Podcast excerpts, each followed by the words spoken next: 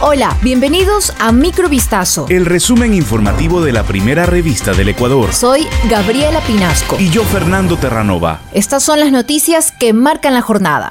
En medio de la fuerte y helada corriente del río Bravo en Coahuila, en México, fueron rescatados una mujer y su hijo menor de edad, ambos de nacionalidad ecuatoriana, por agentes de migración mexicanos. Con la ayuda de un aerobote, el personal del Instituto Nacional de Migración pudo efectuar el rescate y a su vez brindar primeros auxilios. Los rescatistas se percataron del riesgo en el que se encontraba la mujer de 23 años de edad con su hijo de 5 años, a quien llevaba en brazos en su intento por cruzar de manera irregular a Estados Unidos y que pese al esfuerzo quedaron varados. La mujer logró sostenerse de uno de los pilares del puente internacional 1 mientras se aproximaba el aerobote del instituto para rescatarla y llevarla a tierra firme. El padre del niño falleció ahogado en el trayecto. El gobierno desembolsó este jueves 2 de febrero los primeros créditos de los 20 millones de dólares que destinará para el sector turístico en el programa Reactiva Turismo, para que los micro y pequeños empresarios del sector potencien sus negocios. Este nuevo programa lo implementaron el Ministerio de Turismo y Ban Ecuador y va desde 5 mil dólares hasta los 20 mil dólares, con una tasa de interés del 5%, hasta 10 años plazo y con un año de gracia. Para aplicar, el solicitante debe contar con el registro de turismo y que las ventas en el último año hayan sido superiores a 20 mil dólares y menores a 100 mil dólares. Conozca más sobre los requisitos en vistazo.com. La mañana de este jueves 2 de febrero se inauguró a escala nacional la jornada de sufragio de las personas privadas de libertad sin sentencia condenatoria ejecutoriada. En total, 5.497 PPL sin sentencia condenatoria ejecutoriada ejercieron su derecho al sufragio en 60 juntas receptoras del voto. Fueron 5.174 hombres y 323 mujeres. La jornada de votación se cumplió en 35 centros de privación de libertad en 20 provincias a escala nacional según las medidas de seguridad.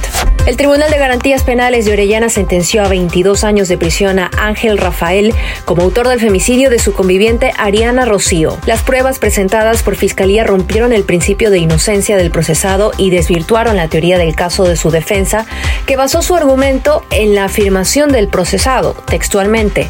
La dejé en la casa, viva, y me fui. Después me enteré por las redes sociales que alguien la mató. La fiscal del caso, Eulalia Rodríguez, expuso al tribunal cinco pruebas que colocaron al procesado en el lugar de los hechos y como autor del femicidio. También se añadió el testimonio del doctor que practicó la pericia médico-legal al procesado cuando fue aprendido horas después del crimen. Él relató que Ángel Rafael le dijo, no sé por qué lo hice. A este testimonio se sumó el de la hija de la víctima, quien presenció el crimen.